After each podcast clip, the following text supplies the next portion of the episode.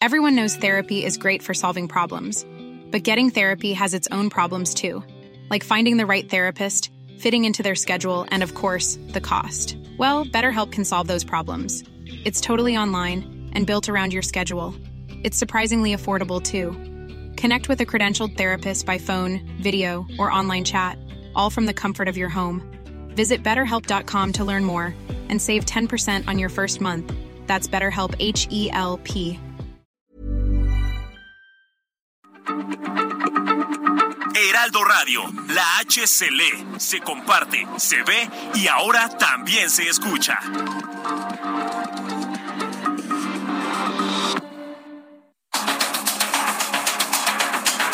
Los expertos se reúnen para debatir, desmenuzar a la noticia y a sus protagonistas. Esta es la mesa de opinión de El Heraldo de México y La Silla Rota. Bajo la conducción de Alfredo González Castro y Jorge Ramos por El Heraldo Radio. Iniciamos.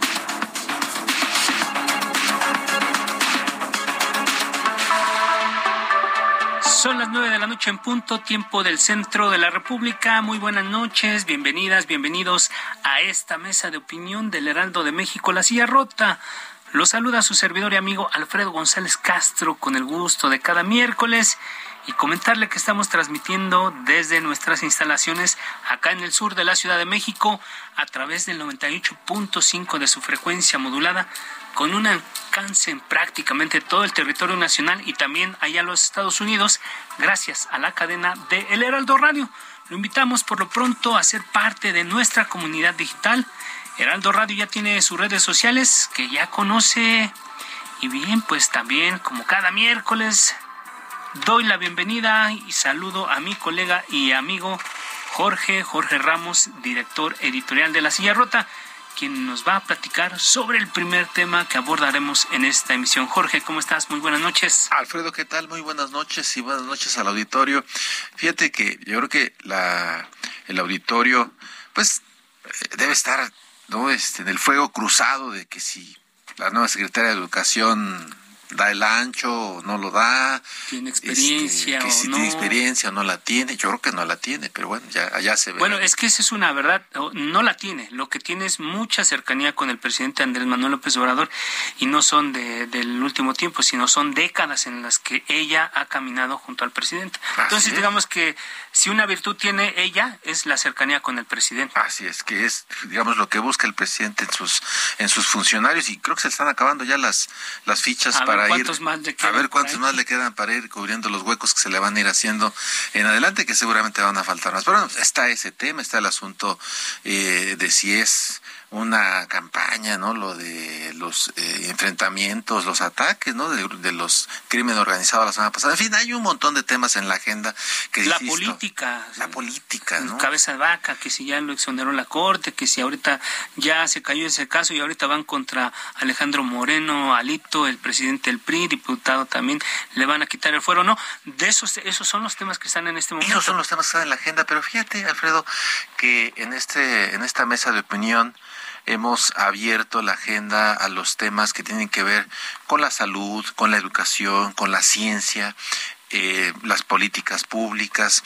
Y en esta ocasión eh, le traemos al auditorio un tema que ojalá y sea de su interés y que tiene que ver, fíjate, el mieloma múltiple es un, es un cáncer silencioso que está afectando a los mexicanos. Se estima que hay al menos 5 mil personas que viven con este padecimiento a nivel nacional y al año 2.390 casos son detectados de acuerdo con el Observatorio Global del Cáncer Globocan. Como en la mayoría de los tipos de cáncer, lamentablemente algunos pacientes pues pierden la batalla y solamente en 2020 ocurrieron 1.500 defunciones causadas por eh, mieloma múltiple. Un tema que, insisto, es eh, debe, debe ser del interés del auditorio, la salud.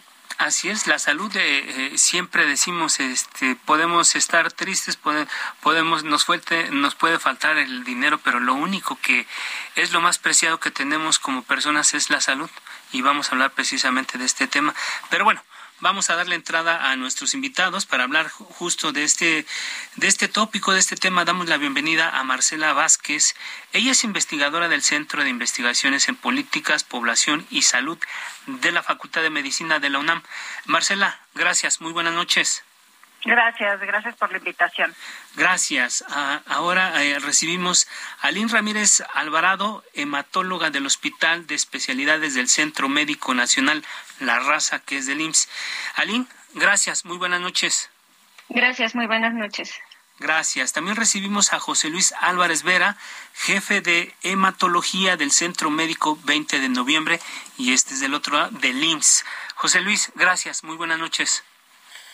Gracias, buenas noches por la invitación. Bueno, pues bienvenidos a los tres, gracias. Y bueno, eh, para entrar en materia, en los últimos años hemos escuchado eh, más, más información eh, respecto del mieloma múltiple, pero parece que aún falta información suficiente para alertar a la población sobre este padecimiento y por eso quisiéramos abrir en principio ¿Qué es el mieloma múltiple? Si nos puede explicar, eh, em, eh, doctora Aline Ramírez Alvarado. Claro que sí. Muchas gracias, Alfredo, Jorge y a tu auditorio. Quisiéramos dar a conocer esta enfermedad, que cada vez más mexicanos tengan noción de que esta enfermedad existe, como tú bien lo dijiste, es una enfermedad silenciosa. Y este es un cáncer de células plasmáticas. Las células plasmáticas son unas células que habitualmente viven dentro de la médula, en este famoso tuétano del hueso, que nosotros los médicos le llamamos médula ósea. Ahí se producen las células sanguíneas normales, entre ellas estas células plasmáticas que se dedican a defendernos de los gérmenes generando anticuerpos, de los virus, de las bacterias. Pero existe una situación ah, dada por diferentes factores, factores genéticos, factores ambientales, que hacen que estas células se vuelvan cancerosas y se reproduzcan en forma anormal. Y estas células entonces hacen anticuerpos que ya no son útiles, que ya no nos defienden y que estos anticuerpos cuando se acumulan empiezan a hacer daño en el organismo. Pueden hacer anemia, el paciente se siente cansado, está pálido, puede haber daño en el riñón, puede haber daño en los huesos. Em, yo le explico a los pacientes casi siempre que es como cuando la polilla eh, ataca la madera, que deja estos pequeños orificios y cuando hay un punto donde hay tantos orificios que esa madera pues colapsa y se fractura y entonces son pacientes fracturados, pacientes que tienen, ya dijimos anemia, que tienen falla renal y que tienen el calcio alto porque el calcio que está en los huesos pues empieza a salir a la sangre. Pero esto toma su tiempo y como ya bien lo mencionaron, los pacientes inicialmente no son diagnosticados en forma oportuna porque se confunden con muchas cosas. Dar a conocer esta enfermedad es fundamental. Gracias, doctora Lynn Ramírez. Eh, y ya digamos que esta es la característica ah, de, de esta enfermedad, pero en, en, una persona, ¿cuáles son los principales síntomas y a quiénes afecta principalmente, doctor José Luis Álvarez? Bueno, eh, los principales síntomas en lo que nosotros eh, hemos estudiado, ya comentaba la doctora, la doctora Lynn, que presentan esta, como ella lo, define, lo definía, esta polilla que va rompiendo el hueso y que puede ir eh, moviendo. Uno de los puntos puede ser dolor, dolor lumbar, porque puede haber fracturas. Hay fracturas patológicas. No siempre la enfermedad se va a presentar directamente con daño al hueso pero una de las manifestaciones puede ser esto, ¿no? Dolor lumbar eh, o una fractura patológica en, zonas donde habitualmente no, no presentan fracturas y los ortopedistas lo identifican muy bien porque hay puntos de presión donde se puede hacer. Otro de los síntomas, y sé que da mucho miedo hay que ser muy cuidadoso con esto, es la anemia.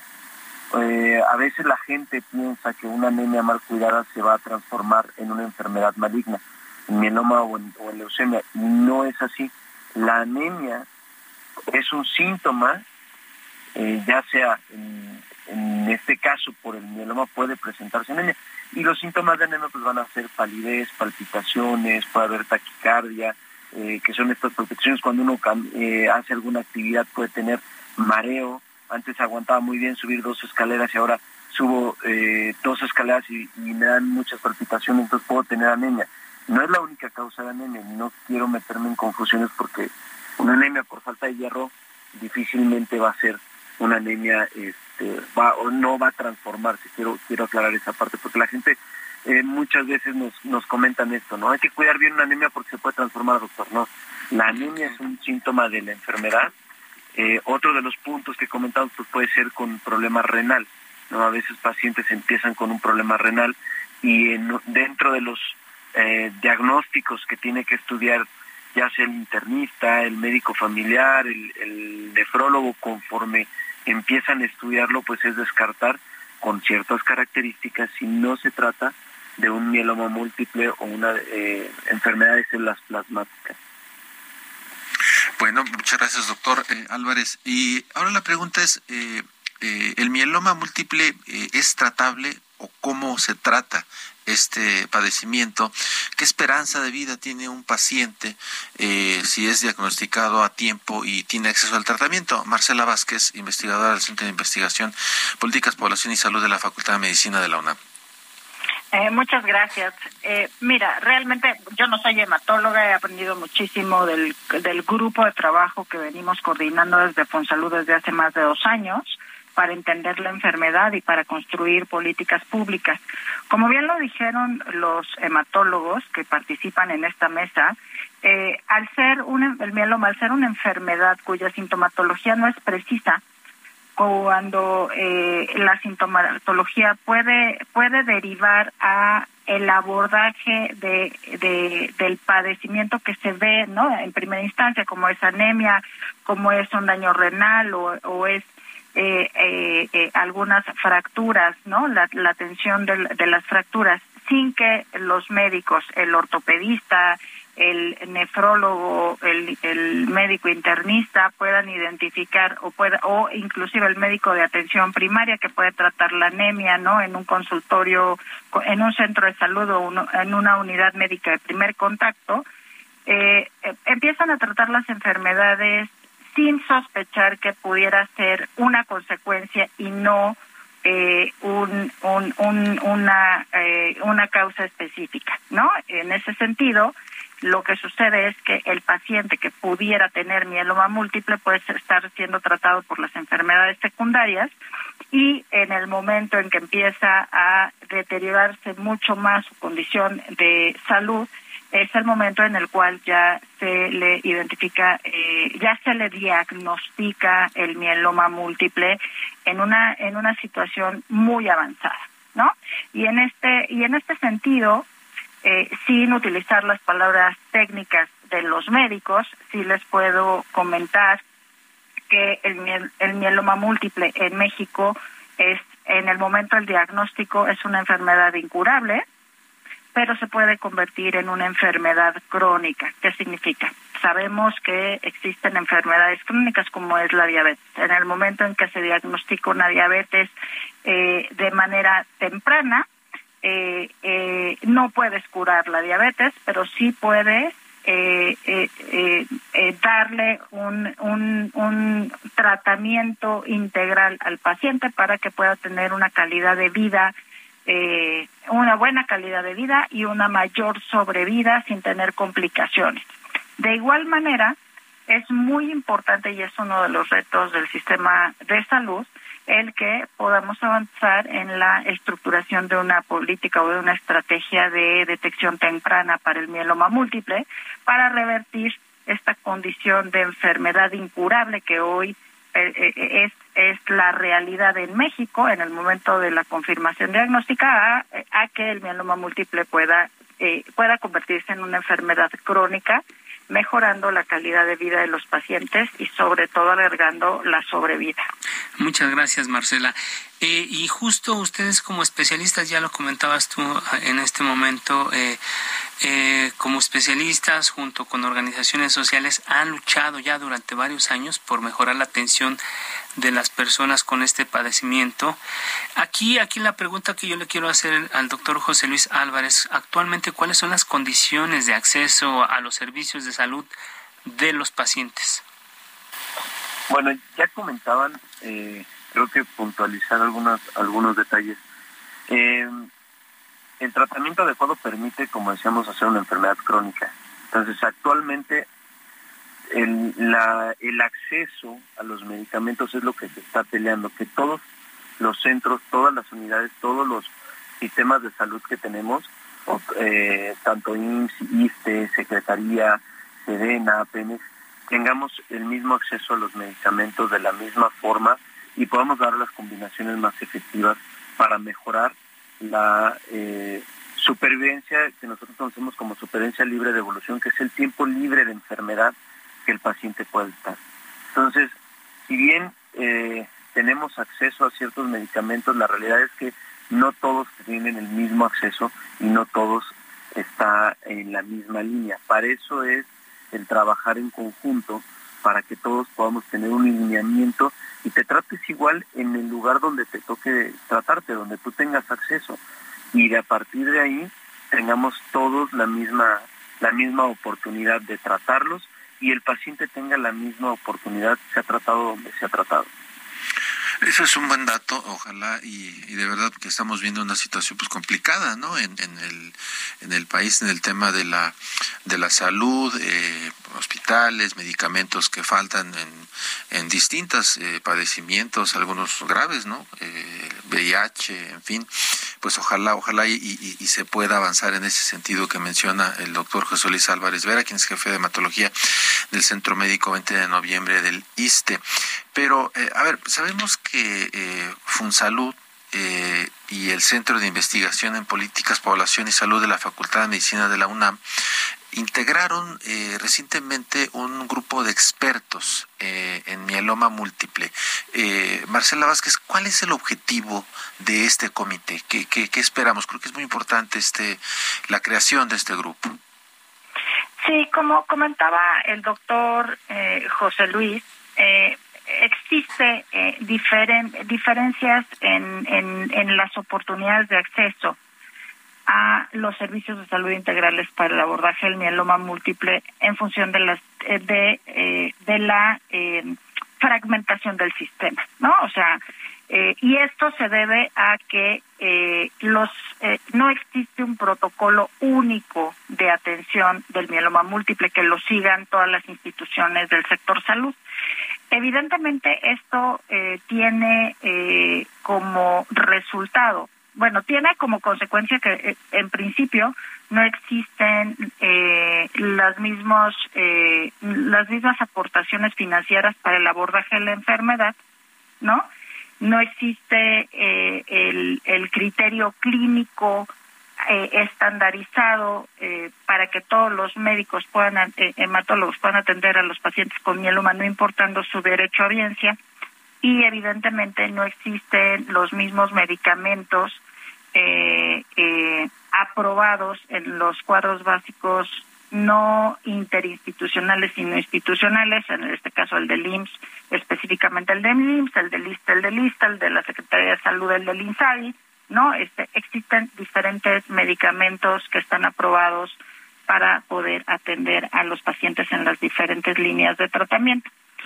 El motivo de, crear este eh, de este este grupo es un grupo que está conformado por hematólogos de todas las instituciones públicas del sector salud IMSS, ISTE, SEDENA, Marina, Pemex. En este sentido, eh, estos médicos con la experiencia eh, propia de, de, la, de la atención en sus instituciones eh, con, para los pacientes con mieloma y en función de los protocolos específicos que siguen, ¿no? Eh, tienen la experiencia institucional que permite el diálogo entre todas las instituciones para buscar un consenso y que podamos construir un protocolo único que busque, uno, privilegiar la detección temprana, ¿no? Que en este momento ningún protocolo en México que sea formalizado eh, ve la enfermedad previo al diagnóstico, sino que el abordaje es a partir del diagnóstico, pero prácticamente no existe una estrategia para poder cerrar el tiempo, para poder cerrar eh, los tiempos entre en, la confirmación diagnóstica que podemos detectar eh, diagnosticar a los pacientes eh, en etapas mucho más tempranas con mejores condiciones en mejores condiciones y, y, con mejores pronósticos. Y por otro lado el poder consensar a partir también de la experiencia eh, de la evidencia en las instituciones públicas pero también de su conocimiento eh, técnico y de su conocimiento a nivel internacional por todas las eh, por todo el trabajo de colaboraciones que estos médicos tienen a nivel internacional con otros hematólogos el que podamos proponer un en consenso una propuesta de de, de eh, protocolo con esta connotación de el deber ser sí o sea cuáles son las mejores condiciones de atención, cuáles son los mejores criterios clínicos y cuáles son las mejores opciones terapéuticas que un paciente con mieloma múltiple debe de tener para poder garantizar el derecho a la protección de la salud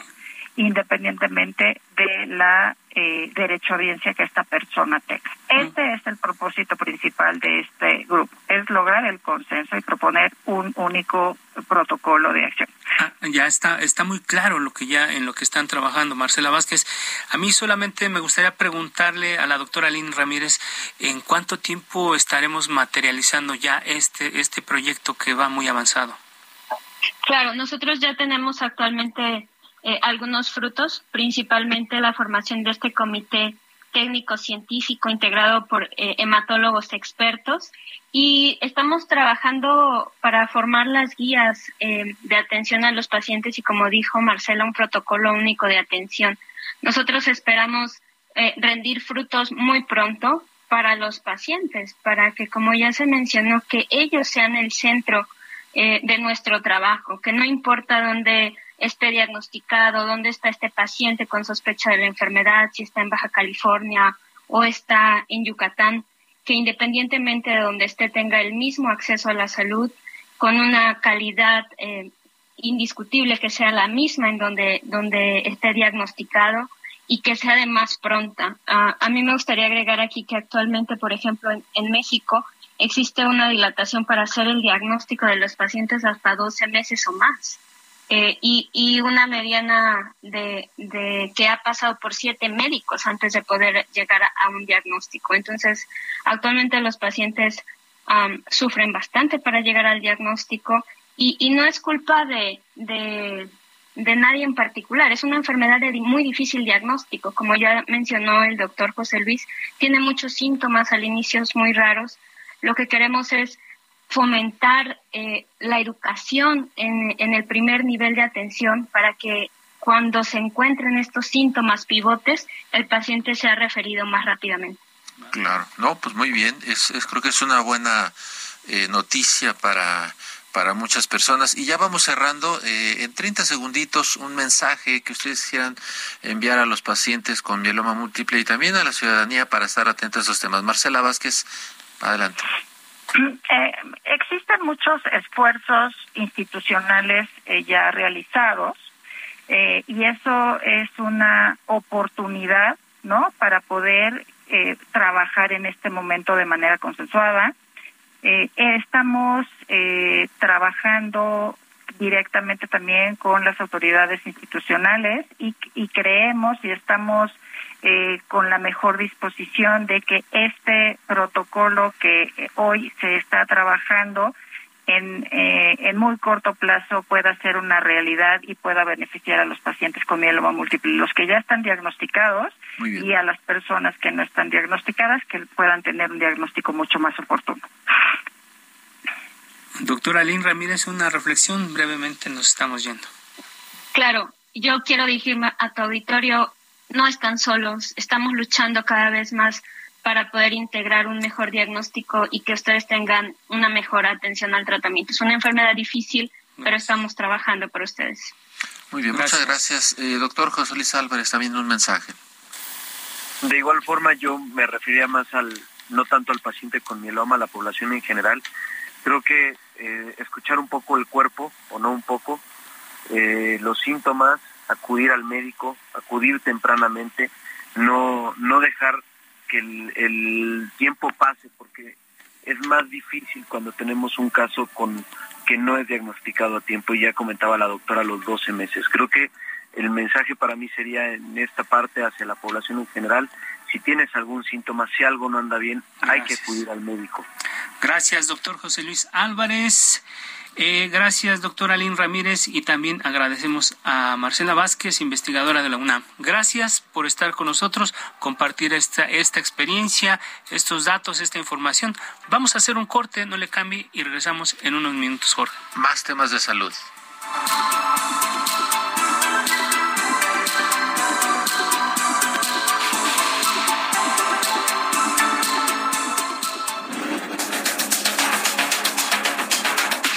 Regresamos con la polémica y el debate después del corte. No se vaya. Esto es Mesa de Opinión, El Heraldo, La Silla Rota.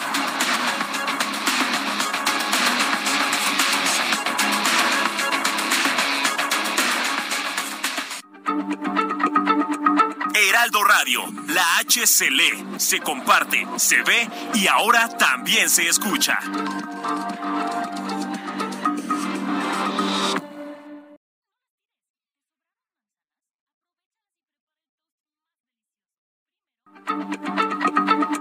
Heraldo Radio, la H se lee, se comparte, se ve y ahora también se escucha.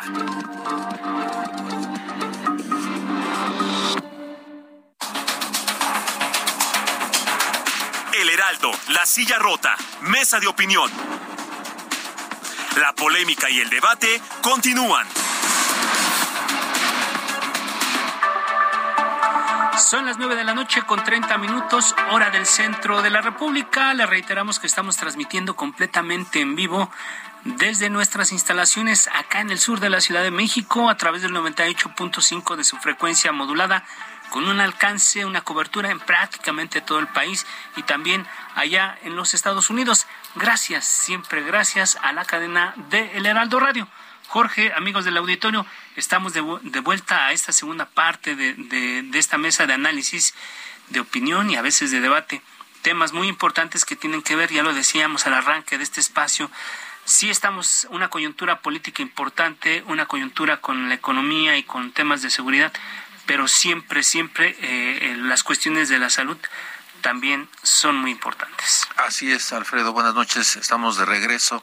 Y bueno, en la primera parte hablábamos del tema del eh, mieloma múltiple y nos daban algunas buenas noticias. Hay un nuevo eh, unión, hay una unión entre eh, organismos del sector salud que están pues luchando contra este contra esta enfermedad y bueno pues creando un, un protocolo, ¿no? Que no que no tenemos todavía, pero que seguramente pues estará próximamente y pues para, para beneficio de aquellas personas que enfrentan esta enfermedad. Pero vamos a continuar con estos temas eh, de salud. Everyone knows therapy is great for solving problems, but getting therapy has its own problems too, like finding the right therapist, fitting into their schedule, and of course, the cost. Well, BetterHelp can solve those problems. It's totally online and built around your schedule. It's surprisingly affordable too. Connect with a credentialed therapist by phone, video, or online chat, all from the comfort of your home. Visit betterhelp.com to learn more and save 10% on your first month. That's BetterHelp, H E L P. Eh, fíjate, Alfredo, que eh, México pues ha enfrentado una, una crisis eh, de salud en los últimos años, pero no solo por COVID, eh, sino porque hay otra pandemia que en silencio ha causado la pérdida eh, de vidas eh, de miles de mexicanos. Se trata del suicidio, un problema de salud pública que ha ido en aumento eh, durante los últimos años de manera pues inquietante, preocupante, de acuerdo con datos del INEGI en 2028 2021 eh, se registraron eh, 8.448 suicidios, mientras que en el periodo 2014 a 2018 se habían mantenido en poco más de 6.000 casos, es decir, hay un incremento de aproximadamente el 20% en los últimos dos años y bueno, pues vamos vamos a platicar de este tema. Así es, Jorge. no nos queda más que darle la bienvenida a, a, nuestros invitados esta noche en esta segunda parte del programa para analizar precisamente este tema. Damos la bienvenida a, a Laura Barrientos Nicolás, médico psiquiatra y académica de la Facultad de Medicina de la UNAM. Doctora Laura Barrientos, gracias, muy buenas noches. Hola, muy buenas noches, Jorge y Alfredo. Un placer estar con ustedes y su audiencia. Gracias. También recibimos esta noche a Graciela Cámara, doctora en psicología, terapeuta y fundadora de la red Voz Pro Salud Mental. Graciela, doctora, gracias. Muy buenas noches. Buenas noches y muchas gracias por esta invitación. Gracias. También damos la bienvenida a Cristian González, reportero de La Silla Rota. Cristian, gracias. Buenas noches, ¿cómo estás? Buenas noches, este, Alfredo, Jorge, a, todos ahí, los invitados, a la audiencia. Bueno, saludos pues, desde Chiapas. Saludos, saludos hasta Chiapas y pues bienvenidos todos. Y bueno, ya decíamos que de acuerdo con el INEGI el 85% eh, de los suicidios eh, que ocurrieron en México eh, fueron por ahorcamiento. Eh, como es el caso que esta noche estamos publicando en un eh, reportaje especial en la Silla Rota. Y Cristian, Cristian, ¿nos puedes contar un poco sobre esta historia? Sí, sí, claro. Bueno, este, es la historia de, Miguel Ángel, Miguel Ángel Díaz Ruiz, era un originario de municipio de San Fernando, de una colonia de ahí que se llama el, el Carmelo. Él era pues albañil, eh, tenía dos hijos, uno de una niña de ocho, un niño de diez, y este, él tenía un problema ahí con las adicciones. Yo pude platicar con la mamá, este, porque él el pasado 17 de julio amaneció, así que apareció muerto en la en lo que llaman separos de la policía municipal de, San Fernando. Él se ahorcó con su propio pantalón, este, después de que había sido detenido. Él fue detenido un sábado, o 16, por la noche, porque estaba escandalizando en vía pública y pues lo, lo meten a los separos y a las 10 de la mañana del domingo 17 pues aparece así. Eh, yo busqué a la familia, ¿no? Porque se manejaban otras versiones, ahí tenían algunas dudas de, de la muerte de, Miguel. Entonces, este, entonces me trasladé al Carmelo. El Carmelo es un poco más lejano de la, lo que le llaman acá la cabecera municipal de, de, de esa localidad. No está como a unos 40, 50 minutos de Tuxtla, de la capital de Chiapas. Y ya este, ahí platiqué con la, una hermana, con la mamá, doña Dora, y ya ella me platicaba, ¿no? Un poquito más ahí de, de, Miguel Ángel, ¿no? Que él era, se dedicaba a la albañilería, cuando no había chamba, pues él buscaba otras formas de ganarse el dinero de manera lícita, pero tenía pues, un, un problema, ¿no? O, dos, vamos a decir, este, que era el consumo de, de bebidas embriagantes, alcohol y de drogas, ¿no? Entonces, eh, Miguel Ángel ya tenía como que su historial, ¿no? De, que en dos, tres ocasiones ya lo habían detenido por escandalizar en vía pública y porque estaba pues, también o ebrio o pues, también con había consumido estupefacientes. Pero pues ya su final llegó este el pasado 17 de julio y pues dejó en la orfandad a dos menores, a su esposa, ¿no? Yo creo que de, unos días antes o unas semanas antes había como separado, pero decía la mamá que siempre regresaba, ¿no? Con, con la esposa y le echaba ganas, ¿no? Él siempre era un hombre dedicado al hogar, pero que tenía el problema de la adicción.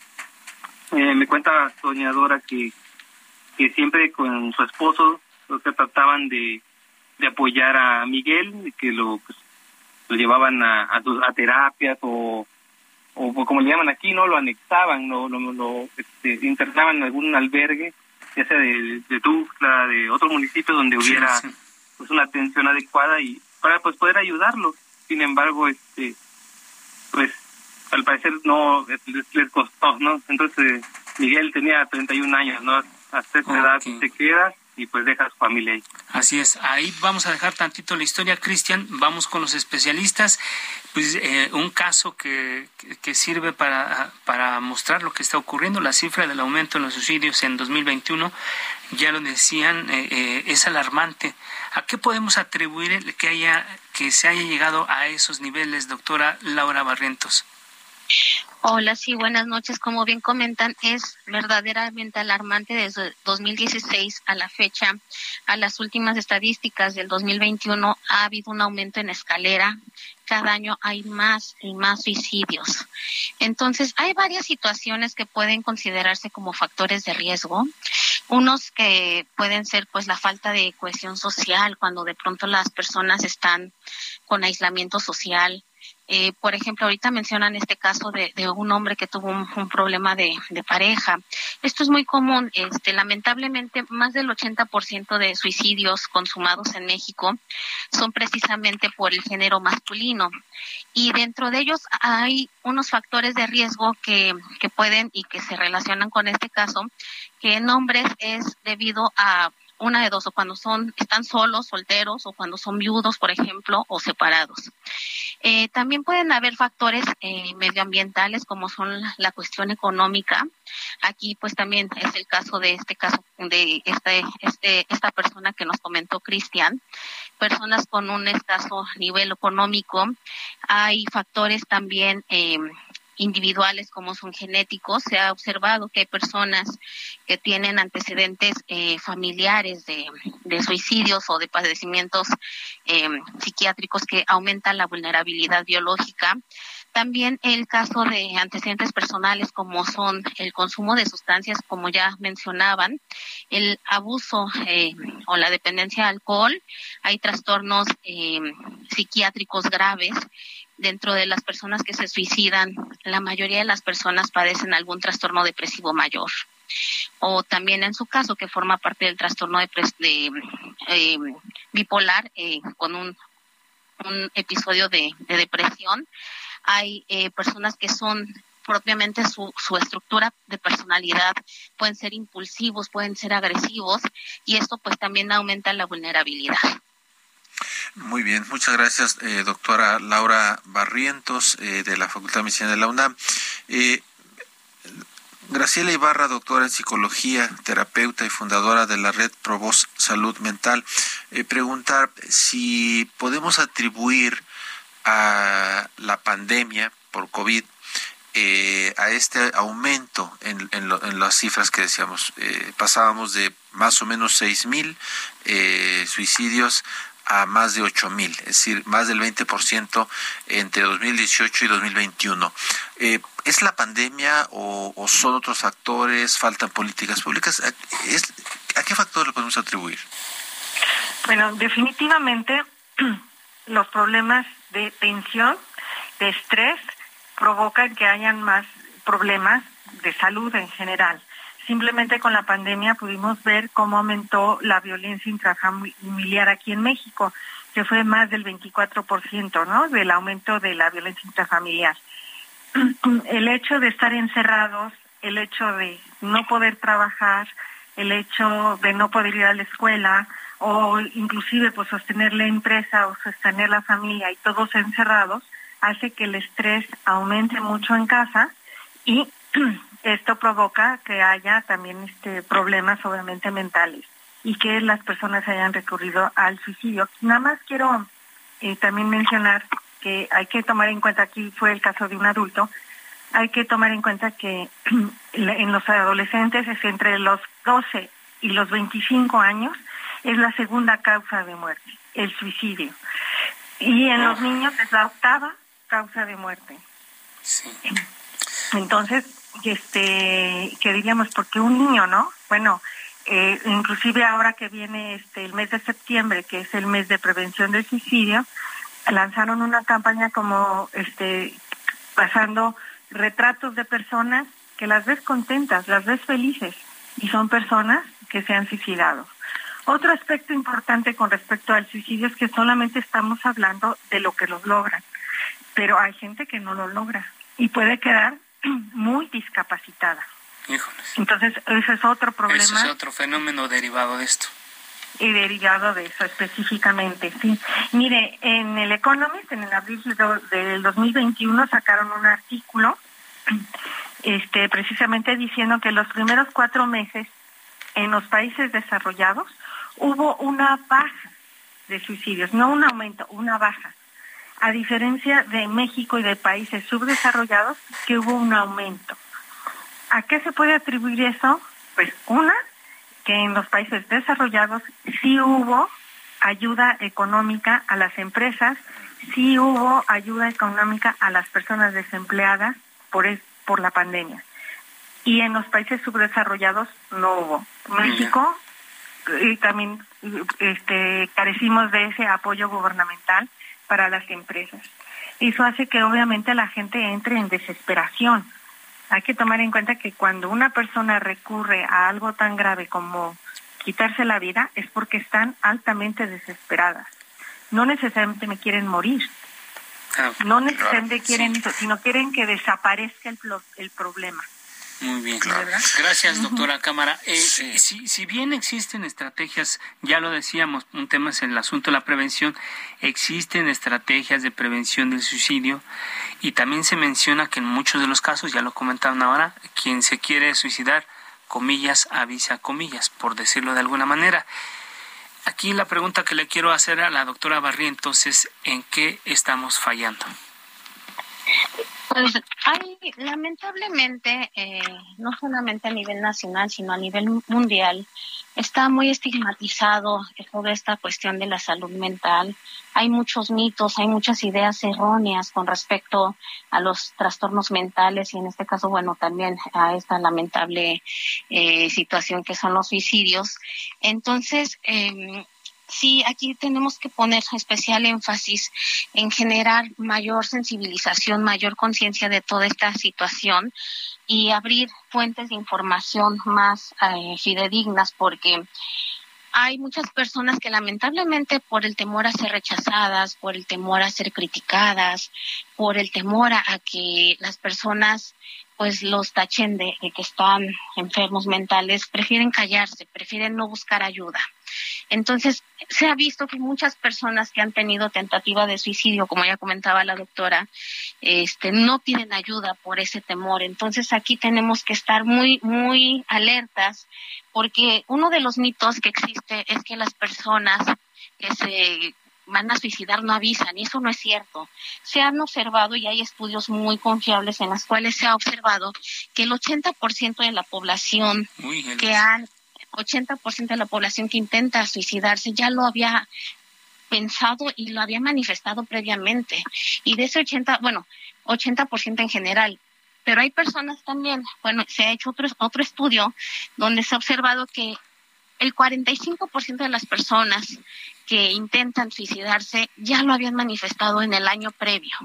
Entonces, ah, no tenemos que estigmatizar, tenemos que estar muy atentos para identificar a las personas que tienen ese riesgo, a las personas que ya lo habían manifestado, las personas que tienen trastornos eh, mentales tipo depresión, tipo ansiedad, tipo consumo de sustancias, a las personas que están sufriendo pues alguna situación económica, social, este, ahorita como ya comentaban con la pandemia, muchos de ellos pues ya lo están este, expresando, entonces tenemos que estar muy pendientes y monitorear a estas personas con ideación suicida, con tentativa suicida que han tenido intentos previos y tenemos que identificar también eh, pues a las personas que presentan manifestaciones, por ejemplo, de depresión, que como comentamos es lo más frecuente que puede ocurrir. Claro, y ya lo decía eh, doctora Barreto, o sea, no tomar a la ligera eh, las, las señales eh, que, que, muchas personas eh, exteriorizan, ¿no? De, de distintas formas, eh, porque sí, sí hay, hay, digamos, focos, ¿no? Amarillos y hasta rojos que, que pueden estar anticipando y se puede prever y tomar medidas, ¿no? Creo que es muy importante este mensaje. doctora Graciela Cámara, preguntarle, viendo este panorama, eh, podríamos eh, esperar eh, lamentablemente que la cifra de suicidios aumente en los próximos años en, en México?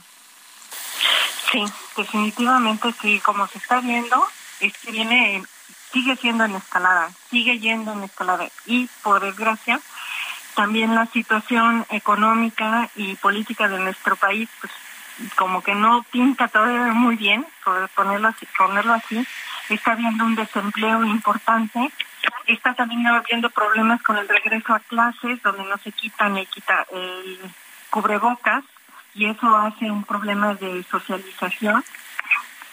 que este pues que puede conllevar a ese aislamiento y a esa depresión. Es, es multifactorial, las causas son de diversos eh, factores que influyen, pero ¿cuál es el principal? pues no podemos saber de uno solo, pero obviamente entre, que puede existir una enfermedad mental, que puede existir este, una depresión y el consumo de sustancias hace que haya más probabilidad de que se cometa en suicidio. Este, otra de las causas que puede haber es si hay historias familiares, familiar de suicidio dentro de la familia. Eso también este puede ser un factor que hay que tomar en cuenta. El bullying, ¿no? En los jovencitos, ¿no? Los niños. El bullying, muchas cosas este, psicosociales. Dentro de la asociación que ayudamos a, este, sobre todo a los familiares con personas con enfermedad mental y que nos dedicamos también a dar programas preventivos, este, tenemos un lema que es haga una pregunta y salve una vida. ¿Qué queremos decir con esto? Que si algo, alguien mencionó, alguien dijo, algo nos latió, preguntemos, oiga, ¿has, ¿has pensado? ¿Has pensado en matarte? ¿Sí? Y es increíble que la gente entonces, las personas que lo están haciendo puedan soltar toda esa angustia y toda esa tristeza y toda esa desesperanza que tienen encima. Y a lo mejor después de esa pregunta podemos ayudarlos a que busquen una ayuda profesional adecuada. Claro, porque los factores son, eh, son diferentes, incluso no sé si ustedes tengan el dato, pero seguramente sí, porque son estudiosas del tema. Campeche, un estado de la península de Yucatán, llegó a convertirse en uno de los principales eh, eh, estados o uno de los estados con mayor índice de suicidio. Pero resulta que todo obedecía a que, a que los campechanos, y no sé si los yucatecos, tienen hasta una diosa del suicidio que, si no mal recuerdo se, se llama o la llaman Ixtap, Ixtap y, y, creo que eh, la característica principal de, del suicidio de quienes ofrecían su, su vida como un tema de orgullo era el ahorcamiento. Pero bueno, ahí está solamente un dato. Vamos a entrar, Jorge, amigos del auditorio, al tema de las conclusiones. Una reflexión final, eh, doctora Laura Barriento, sobre este tema que, que nos trajo a la mesa hoy. Sí, muchas gracias. Pues eh, como ya comentaban, es importante hablarlo, es importante eh, expresar las emociones, es importante pedir ayuda, ya que es de verdad alarmante a nivel mundial. Hablamos de que cada 40 segundos una persona muere por su propia mano. Eso significa que 800 mil personas al año mueren. México, eh, según las estadísticas, se podría considerar que es uno de los países donde menos suicidios hay, que es la tasa aproximada es de 5.2 suicidios por 100 mil habitantes. Sin embargo, eso no significa que no sea importante. Y como ya comentaba la doctora eh, Cámara, eh, es lamentable, muy lamentable que la población adolescente, la población adulta joven es la que más tiene este, este riesgo latente. Y que si no hacemos algo en este momento, eh, cada vez más personas en edad productiva y reproductiva están muriendo a causa de, todas estas ideas erróneas y de que no se tengan las políticas y, y todos un programa este pues más fortalecido todavía para la prevención del suicidio. Muy bien, muchísimas gracias, eh, doctora Laura Barrientos. Graciela Cámara, un último comentario y también eh, quizás si nos pudiera eh, facilitar algún algún eh, mecanismo, algún teléfono, algún eh, sitio, para algún sitio para que la gente pudiera eh, tener algún tipo de ayuda. Ah, sí, como no. Este, ¿Puedo darles este mi correo? Sí, adelante. Es, Este, ajá, es eh, gcámara arroba mental punto org punto mx. Sí, gracias. Y, Una, y una reflexión final ya para despedirnos, por favor. Sí, pues es muy importante hablar, hablar de las emociones. Es muy importante siempre tener, tratar de tener esa unión familiar, de apoyarnos unos a los otros, ¿verdad? Que recurramos a, a amistades, que hablemos nosotros de nuestras emociones y de cómo nos sentimos que más vale hablar y más vale preguntar a tiempo para poder conseguir la ayuda necesaria para poder este, vencer este problema tan serio como es el suicidio, que es un fenómeno, sí, efectivamente mundial y un, y un fenómeno de nuestra, pues ahora sí que de, de las características humanas, pero que es prevenible. y pues prevenirles si nosotros mantenemos una comunicación abierta con las amistades y sobre todo con la familia. Claro, y ya lo veíamos hace hace poco discutíamos aquí en esta en esta mesa respecto a esa decisión que está tomando el, el gobierno de pues cerrar, ¿no? El, el, el internamiento eh, de pacientes eh, con alguna algún problema de salud mental y bueno veíamos la, la se veía con preocupación por parte de los eh, expertos esta esta decisión que seguramente no no será muy buena ahí está el tema ahí, está el tema. Ahí, y lo que sí vamos a decir ahora en este espacio es que es un tema que vamos a seguir revisando en otro en futuras mesas de, con, con especialistas porque el índice eh, eh, ya está bueno ya están las cifras ya están los datos pero es un tema que va a crecer nos lo dicen nuestras invitadas Laura Barrientos Nicolás, médico psiquiátrica y académica de la Facultad de Medicina de la UNAM. Gracias por estar esta noche con nosotros. También Graciela Cámara, doctora en psicología, terapeuta y fundadora de la red Voz Pro Salud Mental. Muchas gracias a las dos y, y también de darle las gracias a Cristian, nuestro colega, Cristian González, nuestro colega reportero que, que, que, siguió puntualmente la historia que ya nos comentó al principio de este segundo bloque. Chiapas, Llegamos es. al final de este espacio, Jorge. Así es. No pero... nos resta más que agradecer a quienes hacen posible este esta mesa de análisis. Isaías Robles en la información, Ángel Arellano en la producción, Emanuel Bárcena en los controles técnicos y Gustavo Martínez en la ingeniería. Nos escuchamos la próxima semana, Jorge. Nos escuchamos la próxima semana. No se les olvide ser felices y sigan usando correbocas.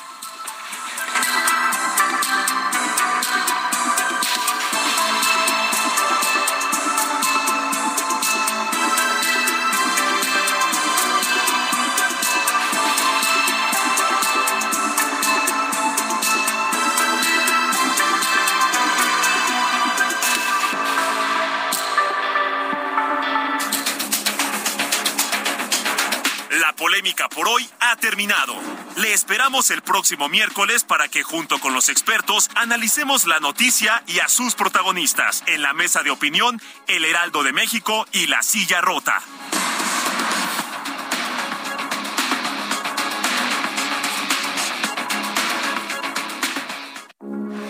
Heraldo Radio, con la H que sí suena y ahora también se escucha.